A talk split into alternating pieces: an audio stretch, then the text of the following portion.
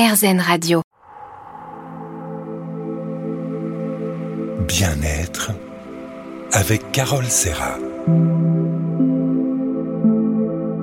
Bonjour, c'est Carole.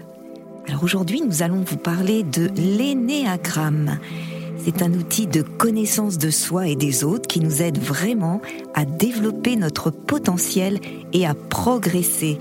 Alors j'ai le plaisir pour cette émission de recevoir Béatrice Phoenix Rioux qui anime le blog Énéagramme Exploration et qui vient d'écrire avec Asensio Valderrama l'ouvrage L'énéagramme pour les nuls publié aux éditions First. À tout de suite. Bien-être avec Carole Serra. RZN Radio et le bien-être en compagnie de Béatrice Phoenix Rioux. Bonjour Béatrice. Bonjour. Je suis vraiment ravie de, vous inviter dans cette émission. J'ai parcouru euh, votre livre L'énéagramme qui est vraiment très très intéressant. Alors, pouvez-vous tout d'abord nous expliquer ce qu'est l'énéagramme? Alors, l'énéagramme, le mot vient du grec et signifie neuf, énéa, signe, gramma. Il fait référence en fait à la fois au modèle d'étude de la personnalité et à son symbole, qui est constitué d'un cercle sur lequel sont répartis de façon équidistante neuf points numérotés de 1 à 9. Alors, chaque point représente un profil de personnalité qui décrit, le modèle. À l'intérieur du cercle, des traits relient certains points et symbolisent des relations spécifiques entre les profils. Alors les neuf profils, qu'on appelle également type ou énéatype, y décrivent neuf facettes de l'être humain, aucune n'étant ni meilleure ni pire qu'une autre. Hein. Les neuf énéatypes se valent, mais les neuf ne voient qu'une partie de la réalité, celle qui correspond à leur vision particulière du monde et qui les conforte dans leurs croyances et leurs comportements. En fait, c'est un peu comme si chaque profil ne voyait la vie que depuis son emplacement sur le cercle. Voilà, c'est tout à fait ça. Alors, quelle est l'origine de ce modèle? Alors, l'origine de l'énéagramme, ça a été l'objet de multiples hypothèses. Il y en a certains qui lui attribuent des origines millénaires et qui lui trouvent des racines dans les courants religieux ou spirituels. Mais la seule certitude que l'on a, c'est que cette typologie des personnalités, telle qu'on la connaît aujourd'hui, elle a été développée dans les années 60-70 en Amérique par un Bolivien, Oscar Ichazo, et un psychiatre argentin, Claudio Narandro. C'est lui qui a structuré les théories sur l'énéagramme pour les rendre compréhensibles en utilisant le vocabulaire de la psychologie moderne. Alors en fait, aujourd'hui, l'énéagramme est utilisé dans le monde entier, aussi bien par des coachs, des thérapeutes, pour vraiment aider des personnes à s'accepter, accepter les autres. Ça, ça été aussi utilisé par des scénaristes et des romanciers. Tout à fait. Tout à fait, parce que aussi bien donc pour aider les personnes à mieux se commettre que par des scénaristes ou des romanciers qui vont profiter de la richesse des descriptions de l'énéagramme pour donner de la consistance et de la cohérence à leurs personnages. Alors, à quoi ça peut me servir à moi l'énéagramme? Alors, c'est avant tout un outil de connaissance de soi, parce que ça permet de prendre conscience en fait des angles morts de son champ de vision, de se libérer de ses automatismes et de ses certitudes et d'être ainsi pleinement soi-même sans être dominé par son ego, hein, sa fausse personnalité. Alors vous dites, oui, pardon, vous dites dans le livre que justement, euh, précisément, pourquoi nous sommes ce que nous sommes et pourquoi nous agissons comme nous agissons, c'est la réponse de l'énagramme. Ça va nous transmettre une, profonde compréhension de nous-mêmes et des autres, en fait. Tout à fait. Ça va nous aider en fait à reconnaître les ornières dans lesquelles nous nous enfonçons naturellement et ça nous indique les pistes pour, euh, pour nous en extraire. Ça nous aide donc à nous comprendre, mais dans un deuxième temps, la connaissance de ce modèle, ça nous enseigne avec beaucoup de finesse les similitudes et les différences entre les différents profils, entre les uns et les autres. Et donc, ça nous permet d'avoir plus de tolérance et de bienveillance envers des personnes dont les motivations ou les comportements nous heurtent ou nous posent problème. Mais ça, c'est intéressant. Ça, ça, nous permet euh, de nous donner des repères nécessaires à une meilleure compréhension de, de l'autre. Et ça facilite en fait les relations euh, entre les personnes, non? Du coup, oui, puisque ça permet de mieux les connaître et de mieux les comprendre surtout.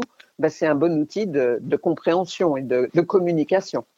Alors, qu'est-ce qui vous a amené à écrire euh, avec euh, Asensio Valderrama, j'espère que je prononce bien, l'énéagramme pour les nuls Alors, L'énéagramme, moi j'en ai entendu parler pour la première fois tout à fait par hasard hein, lors d'une réunion euh, professionnelle avec Asuncion Valerama, parce que ma vie professionnelle à l'époque, ça se déroulait dans le monde de l'information, hein, plus précisément dans celui de la recherche et de la veille sur Internet.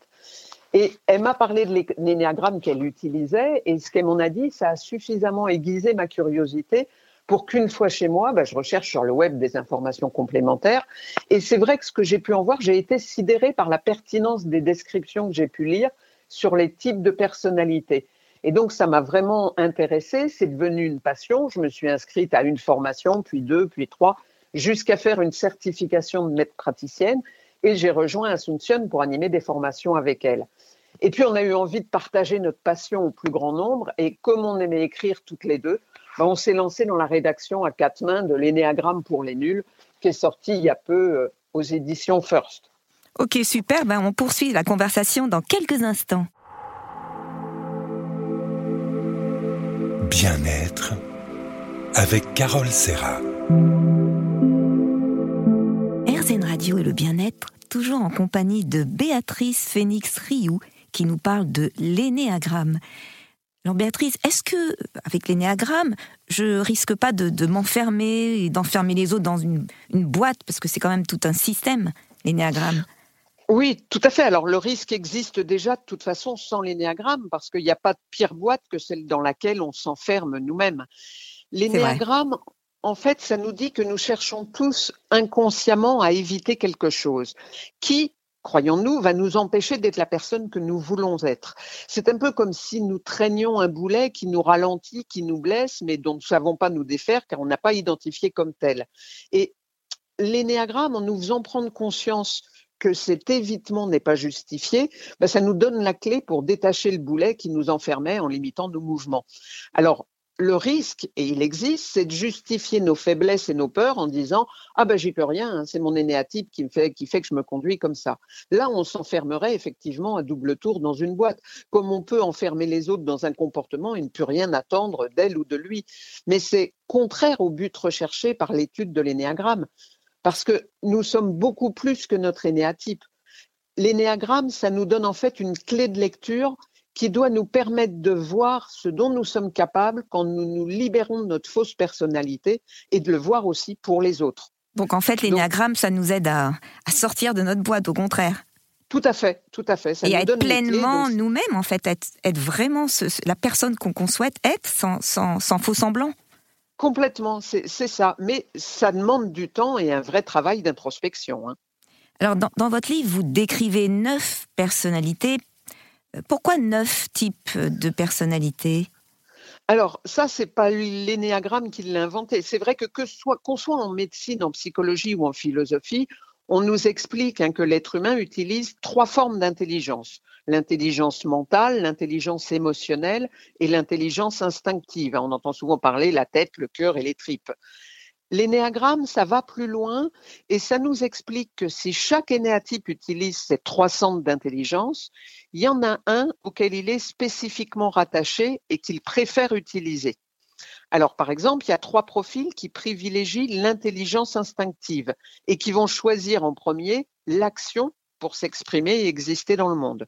Il y en a trois autres qui vont favoriser leur intelligence émotionnelle et utiliser d'abord leurs émotions pour entrer en relation et décoder leur environnement. Et les trois derniers, ben, ils préfèrent leur intelligence mentale parce qu'ils ont besoin de comprendre le monde et d'en créer des représentations mentales pour le rendre prévisible. Et l'énéagramme dit aussi que chaque énéatype va utiliser son énergie préférée dans une direction particulière. Il y en a un qui va le faire vers son environnement extérieur, l'autre en son fort intérieur, et le troisième, il essaye de le faire en alternance.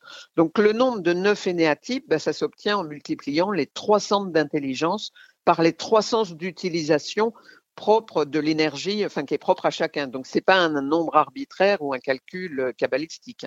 Alors vous pouvez nous en dire plus sur ces trois formes d'intelligence et sur la façon dont chaque énéatype les utilise. Vous avez d'abord parlé d'intelligence instinctive. C'est quoi l'intelligence instinctive? C'est l'intelligence des animaux par exemple? Non, l'intelligence instinctive, c'est vraiment le centre du contrôle, du contrôle. C'est une forme en fait d'intelligence corporelle. C'est ce qui nous permet d'agir, d'avoir automatiquement des réactions de protection face à un danger, comme de retirer sa main d'une flamme hein, sans avoir besoin de réfléchir. Et c'est ce qui nous permet de nous dépasser, déplacer dans un espace, de nous nourrir ou de prendre soin de notre corps. Alors, les personnes qui préfèrent l'intelligence instinctive, elles veulent pouvoir tout contrôler pour pas être pris au dépourvu. Et comme elles n'y arrivent pas, bah, elles ressentent de la colère, ce qui est la problématique du centre instinctif. La question à laquelle elles ont besoin d'avoir une réponse, en fait, c'est comment? Et c'est l'intelligence qu'utilise. Il y a trois profils qui utilisent euh, prioritairement l'intelligence instinctive, c'est le 8, le 9 et le 1. Alors dans votre livre, justement, le 8 utilise son énergie vers l'extérieur pour avoir de l'impact, du contrôle, du pouvoir, justement, sur le monde qui l'entoure.